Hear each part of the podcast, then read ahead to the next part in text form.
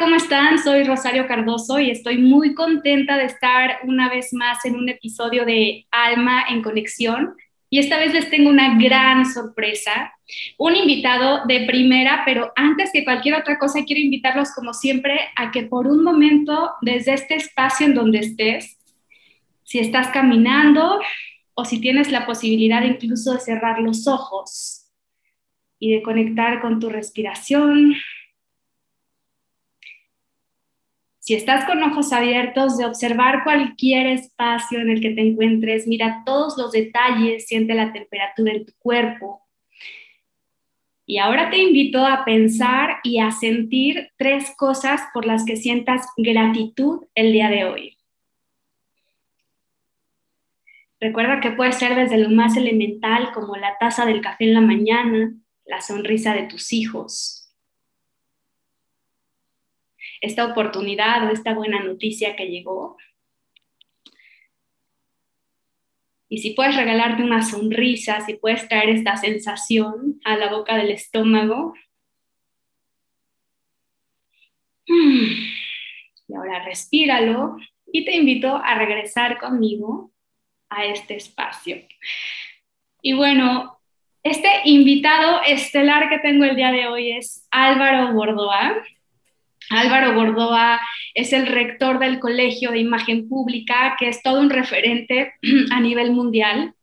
Álvaro asesora personalidades importantes tanto del ámbito político como empresarial, como del entretenimiento, y no solamente a diseñar su imagen, sino también a restaurar su imagen, y por eso el tema que traemos el día de hoy, que tiene que ver con esta conciencia del valor de la congruencia, del valor de la autenticidad, este como es adentro, es afuera, me pareció la persona adecuada, no solamente por la congruencia que él maneja, eh, por cómo se maneja él, por cómo habla y últimamente hemos estado conectados en muchos temas. Bienvenido Álvaro, ¿cómo estás?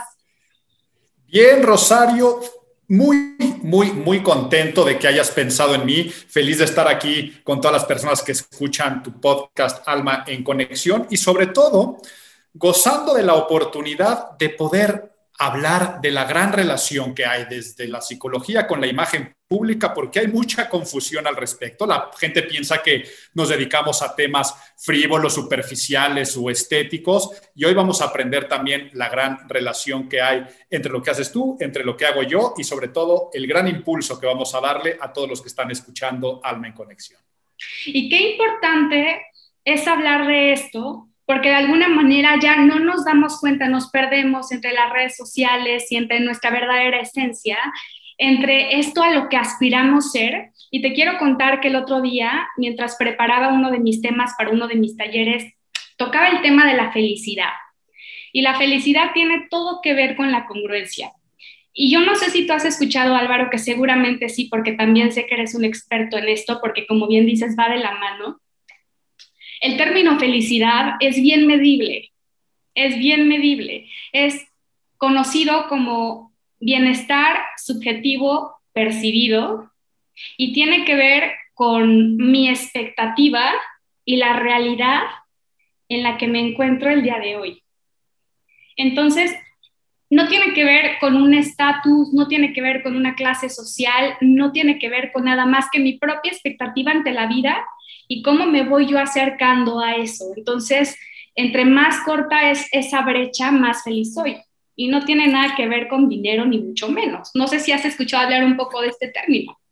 Claro, claro, y que he escuchado y al ser medible, inclusive las Naciones Unidas tienen su reporte anual del índice global de felicidad. Y como tú lo acabas de decir, Rosario, es totalmente subjetivo y bastante relativo, porque, por ejemplo, los mexicanos en ese índice hemos salido en momentos en muy, muy altos niveles pero de la última vez que se hizo el estudio nos fuimos al lugar 24, por ejemplo, pero alguna vez fuimos el, país más feliz supuestamente del mundo, al día de hoy lo es Finlandia. ¿Y, qué tipo de cosas puede tener el ser humano para responder la pregunta, eh, ¿eres feliz? No, yo te comparto que tengo un ritual desde hace mucho tiempo todas las mañanas. A mí cuando me dicen, Álvaro, ¿tú meditas? Yo soy sincero al decir que no soy una persona que tenga el ritual de meditación como a veces lo tenemos estereotipado en el cliché de repetir un mantra, sentarme en alguna posición en especial, alguna meditación guiada, sino mi tiempo de meditación es en dos lugares. Primero cuando me despierto y segundo en la regadera. Pero cuando me despierto, trato de responder dos preguntas. La primera pregunta es, ¿eres feliz? Y la segunda, ¿qué vas a hacer el día de hoy para dar lo mejor de ti? Ante la respuesta a la pregunta, ¿eres feliz? Si respondo que no por alguna razón, trato de arreglar esa situación para que al siguiente día pueda responder que sí. Entonces, a veces tengo que trabajar en cosas internas, a veces tengo que arreglar o pedirle perdón a alguien, yo qué sé, pero sí me lleva a pensar en, y sobre todo en tiempos cuando la pandemia, situaciones que me han tocado vivir últimamente, sí me llega a pensar en cómo nosotros podemos cerrar esa brecha para poder perseguir este, pues este atributo que hasta se puede medir que es la felicidad, Rosario. Y, sabes por qué lo traigo a colación, Álvaro, porque mencioné la palabra expectativas. Y me parece muy interesante cómo hoy por hoy vamos detrás sí de muchas expectativas, pero muchas no son nuestras. Entonces, nuestra autenticidad, nuestra propia congruencia, porque al final la congruencia no tiene que ver con lo que el otro quiera, ni con eh, ni con hacer aquello que se espera, que es adecuado o que es bueno o que es del bien ser, sino tiene que ver con que mi emoción, mi pensamiento y mi sentimiento estén alineados.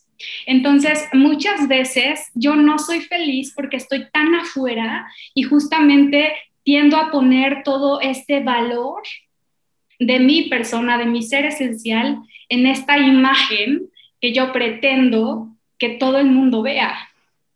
Estamos viviendo, estamos viviendo la, la, peor época en torno a esa expectativa o expectación social en temas de aceptación que después afecta a la autoaceptación. O sea, el pasto del vecino siempre es más verde. En Instagram se lleva a un nivel eh, de, infelicidad porque andamos viviendo en vez del momento y disfrutarlo, pensando en la fotografía que se va a compartir, en el like que va a tener, en el comentario que va a registrar, en la dopamina que me va a generar o cortisol en caso de que no logre el, objetivo que yo quería tener. Y, y, la realidad es que vivimos en una falsedad de, de pensar que el resto me tiene que dar esos apapachos o caramelitos al ego a través de esa aceptación, porque yo empiezo a medirme y a compararme en unos grados de felicidad irreal y utópicos que sabemos que, bueno, no sabemos desafortunadamente, o muchas personas lo tendrían que trabajar, que sabemos que no existe, o sea, que esa red social miente, que ese comparativo siempre debe estar fuera de total proporción, pero, pero genera grandes índices de, infelicidad y, por supuesto afecta a la autopercepción, lo que los consultores en imagen pública le llamamos imagen interna, y por lo tanto, viendo a lo que estamos hablando el día de hoy, como bautizaste, que me encantó, eh, de que si estás bien por dentro, por fuera, o el principio de cómo es adentro, es afuera, eh, eso hace que los seres humanos no desarrollemos todo nuestro potencial porque primero no trabajamos con la base de cualquier imagen pública, es, que es la esencia. El ser antes que el parecer o el parecer en servicio de potenciar el ser. Sí, totalmente. Y ahora que mencionas esto de las redes sociales, yo sí quiero compartir que el año pasado yo dejé de seguir a varias cuentas eh, porque me frustraba, ¿sabes? Y es bien impresionante porque aún con toda la escuela que podemos tener, con todas las herramientas que sabemos que existen para administrar nuestra economía energética, eh, yo dejé de seguir cuentas de influencers que incluso me gustan y que su contenido me parece muy bueno, pero vi tanta perfección en su vida que dije, no, hombre, o sea, está haciendo toda una rutina cuando yo hoy solo quiero sentarme y comerme un bote de helado, ¿sabes? Eh, y, de verdad, o sea, no es personal, o sea, no es contra nadie, pero me, me, me hizo muy bien, me hizo muy bien y algo que también he dejado de hacer es ver historias en Instagram. O sea, a lo mejor me meto, sí veo el feed, pero procuro no meterme como a muchas historias, sino solo aquellas, por ejemplo, me encantan las recetas de cocina, ¿sabes? pero sé que de alguna forma me abonan. O sea, trato de no ponerme donde sé que puedo sentirme confrontada o puedo sentirme lastimada y me parece que es un poco de esto que tú has estado compartiendo últimamente. Em, sí, sí, totalmente, totalmente. He estado hablando yo últimamente de esto porque creo que también existe esta parte de conciencia o hasta responsabilidad profesional, porque yo por un lado la realidad es que uso y abuso la red, no a nivel personal, sino con mis clientes, y juego a veces con esta inocencia que tenemos los seres humanos, pensando que las redes sociales son como una especie de derecho universal, commodity o algo que está a nuestro servicio, cuando la realidad nosotros somos lo que le servimos a la red social para hacer un negocio. La red social usa y abusa de nosotros. Entonces yo por un lado abuso de que somos medio naifs eh, como sociedad, a través de la creación de contenidos, de explotaciones de bases de datos, pero me entra por el otro lado el sentido de ética profesional, más que profesional, yo creo que personal, de tratar de empezar a pasar la voz, también ligándolo con la área de imagen pública, que es el, bienestar integral, por ejemplo, hay un área de especialización de la imagen pública donde después tú te puedes convertir en asesor en imagen y bienestar integral, donde las personas tenemos que hacer más conciencia y pasar esa voz de que no es la vida, no es tu vida, ni es la vida del otro. Si tú te clavas con las historias del otro y te pones en comparativa, si tú te la pasas viviendo la vida de alguien más y eso generando una frustración en la propia, eh, no tiene que ser nada sano. O sea, no tengo ningún paper académico para decir cuál es la consecuencia real de todo esto, pero no nos está llevando a ningún punto bueno. O sea, eso es fácil de sentirlo aunque no tengo el punto exacto para decir cuál es la consecuencia, pero la infelicidad está presente mientras más tiempo en pantalla hay. Y, antes de entrar como más a profundidad hacia este cómo es adentro es afuera, fíjate que me viene mucho este tema de las máscaras, ¿no? De cómo todas las personas naturalmente usamos máscaras y lo hacemos o nos enseñan a hacerlo desde que somos chiquitos, de que somos bebés, porque de alguna forma hay que cumplir una expectativa. ¿no? ¿Por qué? Porque las niñas bonitas, bueno, pues no se enojan, porque los hombres no lloran, porque no hagas eso que te ves mal, porque quítate aquella ropa o no sales.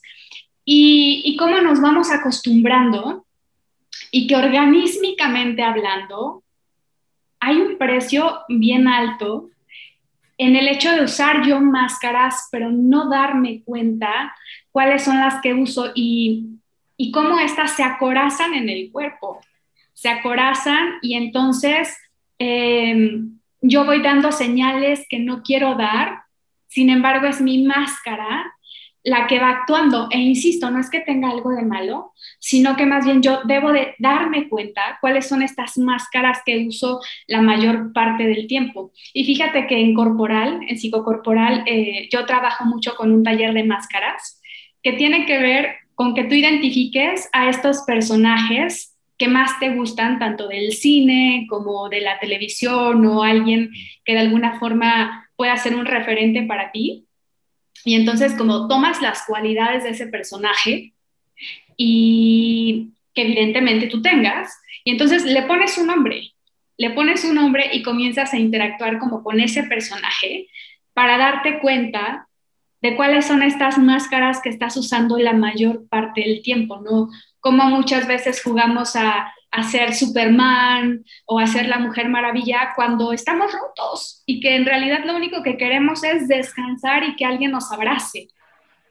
Y es carísimo. Eh, sí, y, y, dentro del tema de la máscara, dentro del tema del personaje, recuerdo estos estudios eh, del Social Representation of the Self, en el que dice que el ser humano sale a un escenario a jugar un papel y finalmente se hace toda esta analogía con el teatro, donde te pones un vestuario, juegas un guion, juegas un papel, pero en otra obra te toca jugar otro papel y hay otro vestuario y hay otro tipo de expectativas de tu personaje. Y como todo eso llevado a la máscara y al tema de la imagen pública, sí, sin duda nosotros como consultores en imagen pública estamos dedicados a ayudar a los demás a ser mejores y a tener más a través de las máscaras, o sea, a través de las formas. Es inevitable que los vayan a percibir. Por lo tanto, si es inevitable que alguien te vaya a percibir, a juzgar, a categorizar y por lo tanto pensar en su cerebro si algo es coherente o incoherente, aceptar o rechazar, pues nosotros generamos una estrategia de esas formas para poder sacarle un beneficio y ser coherentes eh, en, en lo que la gente espera con lo que tú estás abordando. Pero a veces pensamos que esto es sinónimo de mentir o de engañar, o que ponernos una máscara, esa máscara tiene que ser falsa o de un personaje que no te corresponde. No, la realidad es que es como la frase que dice no juzgues a un libro por la portada. Vaya, estoy de acuerdo con la frase, lo que importa es lo de adentro, pero es utópica porque quieras o no quieras, vas a juzgar al libro por la portada. Así estamos diseñados a nivel neurológico los seres humanos, para representar al mundo a través de estímulos que después decodificamos en nuestro sistema nervioso central y en nuestro sistema límbico junto con el córtex prefrontal, lo que mi memoria había categorizado y lo que este cerebro más reptiliano me hace sentir, hace que actúe. Entonces, vas a juzgar al libro por la portada, quieras o no quieras. Entonces, si eres un libro de, yo que sé, una novela policíaca, más te vale que te pongas una portada que te genere intriga, misterio, que despierte esos sentimientos y el deseo y la acción de compra y lectura. Si eres un libro de cuentos infantiles, pues la portada tiene que ser coherente o de, yo que sé, de poemas eróticos, desde que veas la portada estés sintiendo pues, ahí un cosquilleo interesante para que después cuando la gente lea el libro, todo haya sido expectativa, corresponde a una realidad. Este libro parecía muy bueno, pero es muy bueno. La forma al servicio del fondo, la máscara al servicio de potenciar a la persona de acuerdo a qué desea en la vida, se acerca a conseguirlo a través de ponerse estas formas. Entonces, la forma al servicio del fondo es lo que a veces no se, no se conoce tanto del tema de la imagen pública porque el requisito indispensable, esto se lo dicen a cualquier alumno en, los, en la primera clase de cualquier programa de, estudios formales de imagen pública, después de decirte que imagen es percepción y una serie de cosas, te dicen que el requisito indispensable para poder crear una imagen es el respeto absoluto de la esencia. Ser y parecer de igual importancia. Si tú nada más eres, pero no pareces, fondo sin forma no comunica, no va a lograr objetivos. Ahora, si tú nada más pareces, pero no eres, forma sin fondo carece de sustento y va a engañar o no se va a poder sostener una imagen cuando no hay esencia. Claro, y, esto que dices eh, me, parece, me parece muy lindo y recuerdo que también te escuchaba hablar de que la imagen es dinámica y cómo realmente los seres humanos vivimos en tendencia actualizante y que el hecho de que yo esté usando una máscara el día de hoy no significa que no me la pueda quitar cuando yo quiera, porque aparte vale mucho la pena ser auténtico y, y, y esta gente que tiene un no sé qué, qué, qué sé yo, que quién sabe cómo, que me gusta estar ahí, que me gusta conversar, es esta persona que está alineada con ella misma. Y de alguna forma, esto que tú decías ahorita, de poner la máscara al servicio de la persona, yo, yo diría es también poner la máscara al servicio de mi ser superior, porque de alguna forma estoy en constante evolución. Entonces, todo es conciencia y conciencia es darme cuenta pues, de que me estoy dando cuenta y que todo tiene un precio y que esta vida va de saber qué es lo que me cuesta menos en la vida. Correcto, y de eso se trata, de ser consciente y saber que es un precio y que a veces hasta puede ser un sacrificio al servicio de un bien mayor. ¿A qué me refiero con esto? Voy a decir hasta algo meramente estético. O sea, tú puedes decir, es que a mí me gusta eh, tener las eh, uñas muy largas y afiladas y pintadas de leopardo, porque así es como a mí me gusta, ¿ok? Correcto, sí, pero eres doctora y eres proctóloga. Pues por más que te guste, eh, eso va a ser incoherente a las necesidades de tu audiencia. Eh, y entonces haces un sacrificio que mientras vayas a estar en el consultorio, esa doctora, pues utilizar otra uña y el fin de semana se lo pondrá. Así como está eso, tú mencionabas este principio o axioma de la imagen pública de que es dinámica. Eh, ahora que, mencioné la palabra axioma, si, si nos vamos, porque también en el Kibalión que antes de empezar hablábamos, o inclusive el concepto de cómo es adentro, es afuera, viene el principio este, de la vibración o el principio del ritmo, de que todo fluye, que todo esté en movimiento. La imagen pública no es algo estático, eh, es algo que, es más, ya una vez hasta citando la parte del Kibalión, el, el principio de causa y efecto, de eso también se trata la imagen pública. Es un juego de causas y efectos. La causa son los estímulos. O sea, tú no eres dueño de tu imagen porque vive en la cabeza de los demás, imagen es percepción, pero eres el causante porque tú generas los estímulos que crearán esa percepción en la cabeza de los demás. El estímulo es la causa, la percepción es el efecto, pero luego la percepción en la cabeza de alguien más es la causa para que te traten de cierta forma o compran, asistan, te contraten, no te contraten. Por lo tanto, la percepción también es la causa que produce un efecto. Y luego el efecto se convierte en una causa para tu autopercepción. Si tú eres rechazado, esa es la causa para producir el efecto de una mala imagen interna. Y una mala imagen interna hacia adentro después se va a proyectar hacia afuera y se pueden convertir en círculos viciosos o círculos virtuosos. Ahí hablando de la causa y efecto. Ahora, hablando de la vibración o del ritmo, del dinamismo, saber que dos cosas. La imagen es dinámica, quiere decir que una percepción positiva puede transformarse en negativa, que como percibe alguien puede ser diferente como percibe alguien más, y también saber que la imagen es relativa. ¿A qué me refiero con qué relativa? No hay bueno o malo, sino está lo que debe de ser de acuerdo a lo que la otra persona en su cabeza considera que es coherente, que es diferente a la congruencia, que si quieres después hablamos de la congruencia. La coherencia es que no existe una disonancia cognitiva en tu cerebro. Me refiero a que no se te fundan los cables. Que tú digas, voy a inscribir a mis hijos en el kinder y que de repente sale el director del kinder y está rapado a cero, con un bigote de motociclista chorreado, con un tatuaje de la Santa Muerte que le sale por el cuello, una playera sin mangas y un palillo en la boca y lentes ah, amplios de policía de gota. Vaya, en ese momento tu cerebro va a ser se van a fundir los cables por expectativa, percepción, y lo que va a generar tu cerebro es, yo aquí no dejo a mis hijos. Por más que ese individuo tenga un postdoctorado en psicología infantil de yo qué sé, te va a importar poco. El prejuicio existe, queramos o no queramos, y el estereotipo también.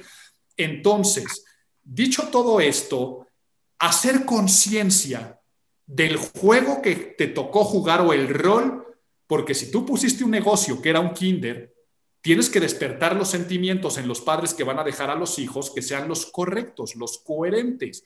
Entonces, por más que a ti te guste tatuarte a la Santa Muerte en el cuello, sería ese sacrificio del que estamos hablando al servicio de un fin mayor que te va a traer abundancia y por lo tanto felicidad en este concepto que estábamos hablando. Y, y la imagen pública va más para allá que para pensar en lo que dice la gente que es ponte una corbata o maquíllate y te vas a ver muy guapo, muy guapo. Claro. Oye, ahorita que, que, hablamos de este tema de precios y del sacrificio, me viene la pirámide de Maslow, pero invertida, porque generalmente nos enseñan la versión normal, ya sabes, donde hasta abajo están nuestras necesidades fisiológicas, luego las de seguridad, luego las de amor, luego las de reconocimiento y hasta el último las de trascendencia y cómo hay estos personajes que le han apostado a la autenticidad. Eh, personajes como Nelson Mandela, como una Madre Teresa, que a lo mejor en lugar de elegir meterse alguna alcantarilla, de, comer, elegir en lugar de comer, daba prioridad a lo mejor a trabajar con un leproso, a meterse a alguna alcantarilla, a rescatar un niño, qué sé yo. Entonces, y, y cómo de alguna forma si nosotros lo traemos a nuestro día a día, el ser auténtico, eh, pues sí tiene precio, porque habrá a quien yo no le guste, pero ya habiendo yo hecho como, como este balance de ganancia-pérdida, ya yo elegiré si me lanzo a hacer aquello que todo el mundo me dice que no haga porque estoy loca, pero yo voy a hacer una apuesta. Entonces, como al final el caballo perdedor va a ser el miedo, ¿no? Como, como el estar siempre cubriendo expectativas que no son mías o trabajando para el sueño de alguien más que no es el mío. Entonces tiene un precio muy alto y, y, cuando hablamos de que como es adentro es afuera, fíjate qué interesante, porque si yo estoy desalineada dentro de mí y entonces yo quiero una pareja o un compañero de vida que se comprometa conmigo, de pronto no me puedo quejar por toparme con alguien que es infiel. ¿Por qué? Porque yo no me estoy siendo fiel a mí misma, porque yo no me estoy siendo leal a mí misma. Entonces, ¿cómo realmente, cómo es adentro, es afuera? Y nos cuesta mucho verlo. O de repente, cuando decimos, es que este cliente no me está comprando, no me está comprando, no entiendo si ya hicimos cuatro citas, nada más no se cierra esa venta. Entonces, es como, como observa qué señal puedes estarle dando. Si vas desde tu carencia, si vas por su dinero o si vas porque realmente le quieres ayudar a construir o realmente él está creyendo y confiando en ti. O sea, entonces me parece muy interesante porque el tema abarca cada una de las áreas de nuestra vida. Correcto, Rosario, pero además quiero que sepan, y, hablé sepan, no te lo dije a ti porque sé que tú lo sabes, o bueno, no sé, tal vez me dices que no estás de acuerdo con lo que voy a decir a continuación, es que no está peleado una cosa con la otra. O sea, esta cuestión de, de tú decías de la pirámide de Maslow, empezar a pensar en la autorrealización sin preocuparme por la expectativa del otro, yo a lo que digo que no está peleado es que tú puedes buscar la autorrealización en primera instancia con una estrategia sabiendo que el otro de todas formas te va a juzgar y por lo tanto a jugar a superar sus expectativas, pero haciendo conciencia de que estás teniendo este juego estratégico de causas y efectos, de estímulos, percepciones y que cubre ciertas expectativas. O sea, sí, yo, yo, yo busco mi autorrealización, correcto, pero sé que soy rector de un colegio de imagen pública y que por lo tanto tengo que cuidar algunas formas en cierto rol cuando lo estoy jugando. Entonces, a eso me refiero que no está peleado. Y segundo punto, la frase cliché y, decir que un cliché no tiene que decir que sea negativo, es cliché porque es un lugar común y porque se repite y si se repite es porque es cierto, de que si estás bien por dentro, vas a estar bien por fuera, pocas veces la decimos a la inversa y hay muchísimos estudios. Ahí sí te podría citar cuántos papers académicos que conforman la inversa, que si estás bien por fuera, te vas a sentir bien por dentro. ¿Qué es esto? Cuando el otro te percibe bien, cuando logras tus objetivos, cuando te dan el aumento, cuando vendes, cuando tú te sientes bien físicamente, vaya, hasta el, hasta el principal beneficio de la ropa o de la cirugía plástica es lo que se logra hacia adentro y no hacia afuera. ¿A qué voy con esto? sí, de adentro hacia afuera, pero pocas veces pensamos que como es afuera, también es adentro. O sea, me refiero a alguien que se hace una cirugía plástica no es tanto para agradarle a los otros, es para agradarse a sí mismo y una cirugía plástica bien realizada ayuda a las personas a tener mayor confianza y eso ayuda al desarrollo personal y a la autorrealización. Eh, y pasa lo mismo con la ropa está comprobado que nos vestimos primero para nosotros mismos y en segundo grado para los demás. Inclusive esta rama de estudio tan nueva que es la psicología de la ropa, ha hecho todos estos estudios interesantísimos como los de Enclothed Cognition o eh, los que se hicieron en la Universidad también de Columbia, de poner a personas a hacer un examen de pensamiento lógico matemático vestidos con una bata de médico y después con una bata de pintor a otros, y los que tenían la bata de médico tenían mayores niveles de concentración, pero luego los ponían a hacer actividades creativas o un poco más humanas, y los de la bata de pintor eh, eran más sensibles. Y así nos pasa con todo en la vida, eh, a, través de, de, de cómo es afuera también va a ser adentro. Entonces, a esto me refiero de que no está peleado se tiene que convertir en un círculo vicioso, digo, perdón, un círculo virtuoso sin tener que poner a pelear al huevo y a la gallina en una prioridad. No podemos decir que es más importante. Si estás bien por dentro, vas a desarrollarte mejor hacia afuera. Pero si las cosas hacia afuera también están bien, tú te vas a sentir mejor hacia adentro y se convierte en un polo generador de riqueza, de riqueza humana, que es la más importante, pero también de riqueza material, que no está peleado en una cuestión con la otra. Entonces, ahí están muchas de las bases de la imagen pública que a veces se ningunean o, o la gente no le da una oportunidad de conocer por qué esta ciencia, que finalmente es comunicación, también tiene toda esta base psicológica y humanista que mucha gente no la ve, pero qué bueno que hay espacios como el tuyo para poder platicarlo. Sí, totalmente, porque en realidad somos seres biopsicosociales espirituales, o sea, somos un montón de cosas en un empaque y de alguna forma todo el tiempo estamos funcionando como un espejo y todo suma. Entonces, si mi espejo está pulido y si de alguna forma soy un espejo nítido, con el desde cómo me visto, cómo me siento, cómo hablo, cómo te trato, voy a invitar al otro a que se vea a través de mí y a también potenciar lo mejor de esa persona.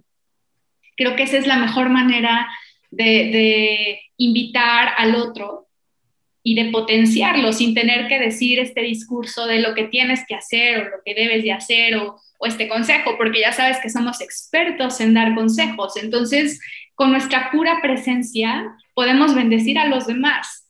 A mí me encanta esta gente que entra y jala la atención de todo el mundo, o sea, que son como imanes, pero que tienen tanto poder personal que se siente cuando llegan, ¿sabes? Y me parece que... Totalmente. perdón, tú trabajas mucho eso. Sí, sí trabajamos mucho eso, pero la gente piensa que lo trabajamos a través de poner fachadas nada más o, hablando de las máscaras, máscaras que vayan a aparentar algo que no hay, no hay dentro. O sea, tú no le puedes dotar de carisma o ese halo de una persona que se va a desarrollar mejor, que lo van a voltear a ver, que si hable en público va a generar una ovación, que, va a recibir muy buenos comentarios en su actuar profesional. Eh, tú no puedes generar esas formas si no existe el fondo del que estamos hablando y esta manera tan padre como tú lo acabas de decir del espejo, que tan pulido puede llegar a estar. Entonces, dentro del trabajo de la imagen pública, nosotros primero empezamos con un reconocimiento de esencia personal. Por eso en los planes de estudio del Colegio de Imagen Pública se toman materias como psicología de la imagen, imagen interna, desarrollo integral. Por eso existen en paralelo certificaciones o, acompañamientos donde aprendes de técnicas que se utilizan desde la terapia cognitivo-conductual hasta que se utilizan en, en todas las corrientes del wellness y el bienestar integral, la atención plena o el mindfulness, porque también dentro de ese reconocimiento de esencia, si bien no somos psicólogos y se les deja muy en claro a cualquier alumno del Colegio de Imagen Pública, trabajamos la psicología de la personalidad Trabajamos con la psicología social porque finalmente generamos percepciones y queremos cambiar las percepciones y utilizamos técnicas de persuasión que no está peleado. Y trabajamos con la psicología positiva para poder desarrollar, pero el trabajo de la imagen pública, el bienestar que genera, es una consecuencia. Digamos que el psicólogo eh, una profesión como la tuya, Rosario, como psicoterapeuta, como persona que ayuda a las personas en tantas cuestiones, tu cuestión sí está en, ayudar a la transformación de dentro hacia afuera. El consultor en imagen pública, si a mí una persona me dice, es que yo no eh, tengo una mala relación de pareja o a mí no me gusta este, mi nariz o mi cara, no lo juzgas. No somos coach de vida, no somos doctor corazón, no somos terapeutas de familia, no somos nada de eso yo ayudo a la persona a lograr sus objetivos y como consecuencia se acaban mejorando sus relaciones interpersonales o acaba teniendo ese bienestar integral. Eh, y aquí hago un paréntesis, a menos que te certifiques en el área que dije en su momento del bienestar integral y otras, que sí trae una rama de, de intervención o acompañamiento, para no llamarle terapia, con los seres humanos a la potenciación de su imagen interna. ¿Cómo potenciar la autopercepción? A esa persona que ves en el espejo, como también percibirla bien y quererla. También hay una rama de estudio de la imagen pública que de eso trata. Oye, y cómo ahorita que te escucho me viene esta idea de cómo nos cuesta mucho trabajo eh, ponernos ahí donde sabemos que podemos brillar, ¿no? Marianne Williamson tiene una frase que dice que no es nuestra oscuridad lo que nos da miedo, sino nuestra propia luz. Y le sacamos, o sea, porque tenemos muchísimos pactos, lealtades, de yo por qué voy a brillar si en mi casa, o por qué voy a brillar si en mi círculo social, o yo como por qué voy a sobresalir, o yo como por qué voy a invertir en mi imagen si en mi casa no me van a aceptar. O sea, sabes, como que tenemos demasiados bloqueos internos y no nos enteramos de, de dónde vienen o por qué. Entonces, qué importante es eh, echarnos un clavado y ver por qué no nos estamos moviendo del lugar, por qué no estamos sacando nuestro mejor néctar a la superficie.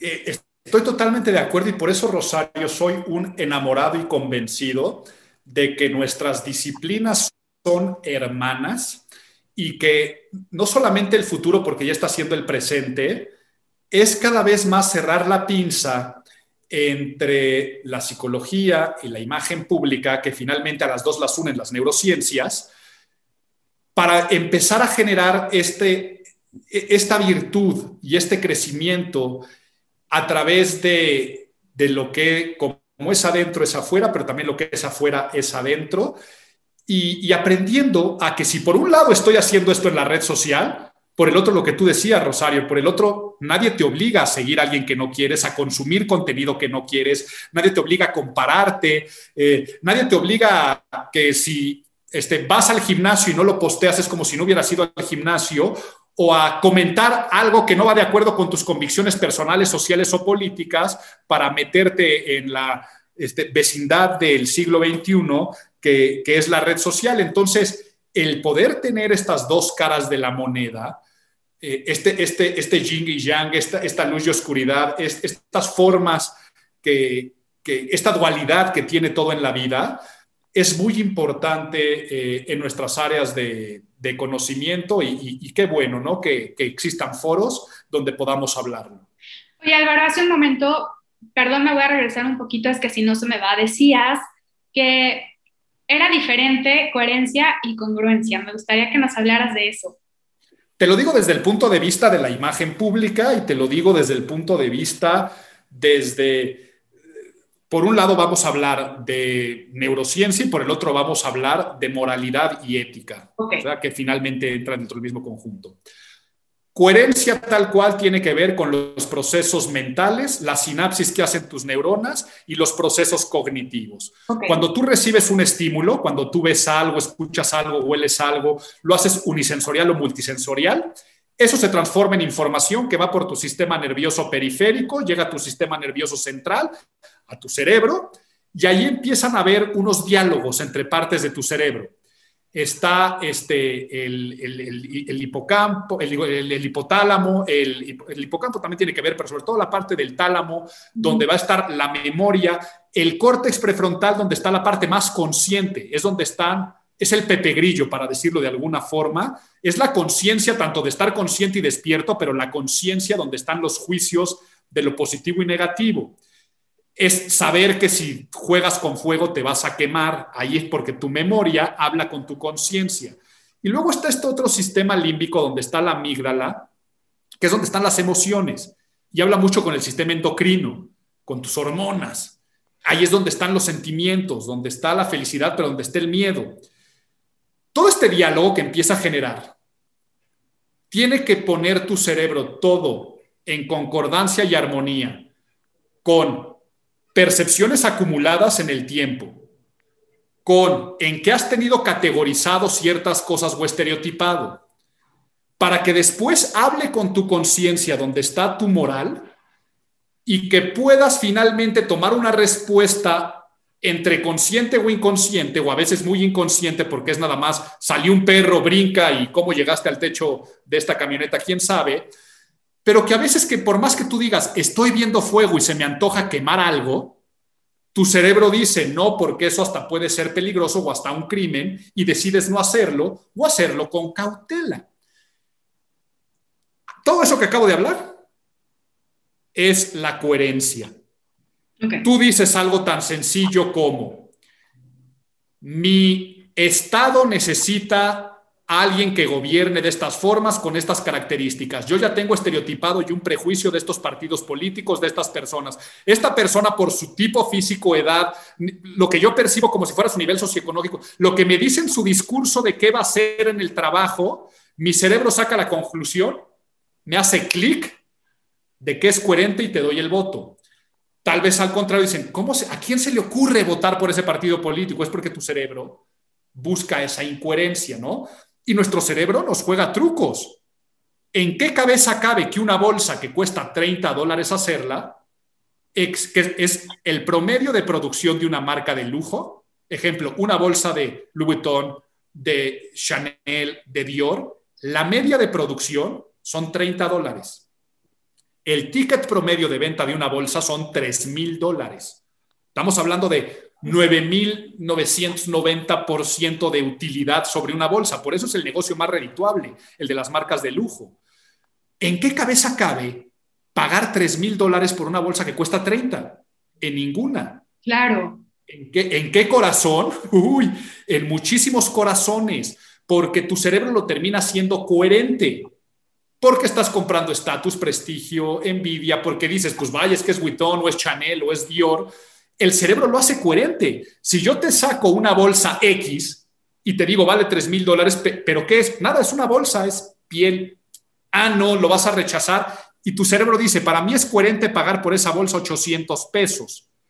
Eso es coherencia, ¿ok? Ahora, vamos con congruencia. La congruencia tiene que ver más con esta parte de la conciencia moral de los otros más que la tuya donde, por ejemplo, los actos estén en perfecta armonía con las palabras, que tus acciones y decisiones vayan de acuerdo con lo que supuestamente son tus principios y valores. Entonces, también puedes tú violar tu incongruencia. Pero ¿qué es lo a qué nos referimos con congruencia? Cuando una persona dice, este, no, yo estoy a favor de la equidad y la igualdad, y después andas viendo que, dice al hijo lo voy a meter a fútbol y a la niña este, nada más a clases de baile, porque el fútbol es de niños y el baile es de niñas. Ahí estaría siendo incongruente, ¿no? O eres incongruente cuando por un lado eres practicante, eh, recalcitrante y eres muy, muy extremista de una religión, y a la mera hora haces todo lo opuesto a lo que dice ese dogma. También sería una incongruencia. Entonces, incongruencia es lo que pasa, por ejemplo, con el político o la candidata o el gobernante o el servidor público cuando dicen una cosa y después terminan haciendo otra, ¿no? Entonces, cuando tú dices, cuando tú dices, eh, imagínate una persona que dijera, yo quiero ayudar a este estado que es muy pobre o X o Y y tú andas este, despilfarrando y derrochando el dinero y robándolo. Eso sería una incongruencia que acabaría generando incoherencia en el electorado y no votar. Entonces, es mera semántica, pero, me puse un poco nerd, pero qué bueno. No, pero tiene todo el sentido y aplica para todo. Ahorita mientras te escuchaba me acordaba de Greg Braden, que es este, no sé si lo conoces, pero él habla mucho de un ejemplo de la oración a partir del sentimiento, de cómo eh, en el desierto em, estas grandes em, culturas iniciáticas, no sé, por ejemplo, los indios pieles rojas, ¿no? Como para que llueva, ellos danzan y primero ellos sienten en su imaginación, en su cuerpo, cómo cae la lluvia. Y así es como ellos van jalando. Entonces, cómo a partir de, este trabajo, de esto que tú nos estás compartiendo, que es muy valioso, nosotros podemos manifestar cosas en nuestra vida, siendo conscientes de nuestro nivel de congruencia y nuestro nivel de coherencia. Sí, y es que algo que se me olvidó decir porque me extendí y, en un pequeño resumen, también quiero decir que sí viven, sí son parte del mismo conjunto, la coherencia y la congruencia. Primero es la coherencia, y después está la congruencia. ¿A qué me refiero con esto? La coherencia, ya expliqué esto a nivel de este, finalmente neurológico, pero la congruencia digamos que es el encadenamiento coherente de muchas acciones. Si buscas en el diccionario la palabra congruencia, va a decir algo muy similar a lo que acabo de parafrasear. Te va a decir que la congruencia es cuando existe una sucesión de coherencias. Es lo que te va a decir un diccionario o, una definición más puntual de la congruencia. Entonces, de la coherencia partes acciones congruentes. Y vale la pena invertirle a ese trabajo, vale la pena realmente a poner en nuestra agenda, así como agendamos las citas con los demás, también agendar estos, estos espacios de trabajo personal, de autoconocimiento, eh, para saber dónde estoy parado y para saber qué es lo que tengo que alinear o reajustar en mí, en mi percepción. Un curso de milagros dice que el verdadero milagro es el cambio de percepción. Entonces, como dicen por ahí, no vemos al mundo como es, lo vemos como nosotros somos. Entonces, qué importante es, y sobre todo, que a veces, Álvaro, decimos que autoestima es aceptarnos tal cual somos. Mm, sí, pero yo diría que más que aceptarme como quiero es construirme como quiero. Y eso es trabajo. totalmente de acuerdo, totalmente de acuerdo. Eso es trabajo y se, tiene que trabajar. O sea, sí, claro que, claro que viene la autoaceptación y viene la autoestima y me acepto tal y como soy, pero eso no quiere decir que el ser humano queramos o no queramos, somos un caldero que hierve en deseos y para conseguir aquello que deseamos tenemos que generar acciones y de esas acciones también va a generar una mejor autopercepción y autoestima. Así es, Álvaro. Oye, ya como para ir cerrando nuestra, nuestra conversación, que me ha parecido bastante nutritiva, ¿alguna recomendación en torno a este, a, este alinear, alinearnos, este ser congruentes, coherentes, que le quieras hacer a toda la gente que nos está escuchando? ¿Qué les dirías desde tu propia experiencia? Desde mi propia experiencia, lo primero que les diría es que es inevitable tener una imagen. De todas formas, la gente te va a percibir. Tú decides cómo vas a estimular a las audiencias y cómo vas a comunicar a través de las formas quién eres en fondo. Porque mejores niveles de comunicación va a traer mejores niveles de conocimiento, conocimiento positivo. Eso genera seguridad en tus audiencias. Esa seguridad genera confianza en las personas que tienen trato contigo y esa confianza genera credibilidad. Creo que eres el, él o la mejor para el puesto, creo que en tu negocio tengo que invertir, creo que tengo que contratar tus servicios. Entonces, que la imagen pública es un camino para generar esa credibilidad, pero que primero también tienes que trabajar con el ser, te la tienes que creer tú mismo y por lo tanto trabajar con la imagen interna y otras disciplinas que te van a poder ayudar para poder tener un cuidado y procuración de tu salud mental, para poder tener un buen acompañamiento en el bienestar integral, para poder generar una atención plena, inclusive para cuidar tus hábitos, tu alimentación, ejercicio. También procura y apapacha la esencia y cultívala, porque se genera, en este, se genera este este polo virtuoso, eh, este, esta espiral ascendente de credibilidad. O sea, te la crees tú y los demás te van a creer también y, y no hay duda que es el mejor valor agregado que puedes tener. Por lo tanto, acércate al conocimiento, acércate al conocimiento de la imagen pública y acércate al conocimiento del desarrollo personal porque no está peleado el uno ni el otro, ni frívola ni superficial la imagen pública, sino en perfecta concordancia, en perfecta coherencia y congruencia con el desarrollo del ser. Muchas gracias. Y yo nada más como para complementar eh, esto que estabas diciendo, dentro de este poema de Marianne Williamson que te decía hace un ratito, de, donde dice que no le tenemos miedo a nuestra oscuridad, sino a nuestra luz también dice que en la medida en la que nosotros dejamos que nuestra luz brille, damos permiso a los demás de hacer lo mismo. Entonces es muy valioso eso, que en la medida en la que nosotros nos liberamos de nuestro propio, miedo para ser auténticos, para ser luminosos, también liberamos a los demás. Entonces siempre estamos eh, actuando y detrás está este efecto mariposa, ¿no? Que cada cosa que yo hago tiene un impacto y yo no lo puedo medir. Entonces, por eso siempre es como, como dar lo mejor y convertirme en esta mejor versión que yo vine a hacer. Y Álvaro, nada más, cuéntanos dónde te encuentra la gente, cuáles son tus redes sociales y en este momento, cómo está el sistema en tu colegio, qué estás ofreciendo, digo, para que aquellos que se interesaron en el tema y quieran más de eso, ¿dónde te encuentran? El Colegio de Imagen Pública es la primera facultad de su categoría en el mundo. Esto es un gran timbre de orgullo. Y desde hace 20 años contamos con estudios de licenciatura, maestría, doctorado y diplomados, educación continua. Por lo tanto, puedes estudiar desde cuatro años una licenciatura o puedes nada más cuatro meses un diplomado o masterclasses. Eh, y para cualquier informe que tú desees en imagenpublica.mx o pone en Google Imagen Pública y aparecemos como primera referencia, y encuentras todos los planes de estudio, o en mis redes sociales, arroba Álvaro Gordoa o las del colegio, arroba Imagen Pública, te dan todos los informes. ¿Y cómo estamos operando? Nosotros fuimos pioneros en educación a distancia en México. De hecho, algo muy curioso es que nosotros hace siete años, damos educación a distancia desde hace diez, pero hace siete años fuimos pioneros en el uso de Zoom como plataforma, cuando Zoom tenía menos de un millón de usuarios.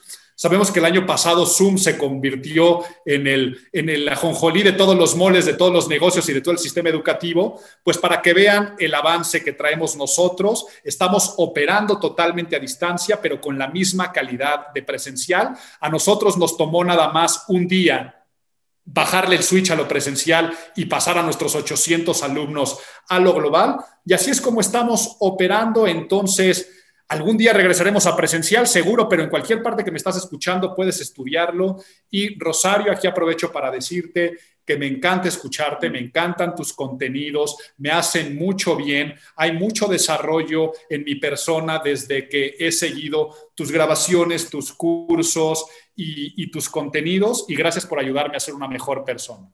Hombre, gracias a ti. Ahora sí que atraemos lo que somos y creo que cuando llega gente como tú a mi campo, quiere decirme la vida que voy bien. Entonces, gracias por ser esta señal, Álvaro, te admiro mucho y gracias a ustedes que nos escuchan del otro lado. Álvaro nos escuchan en 36 países.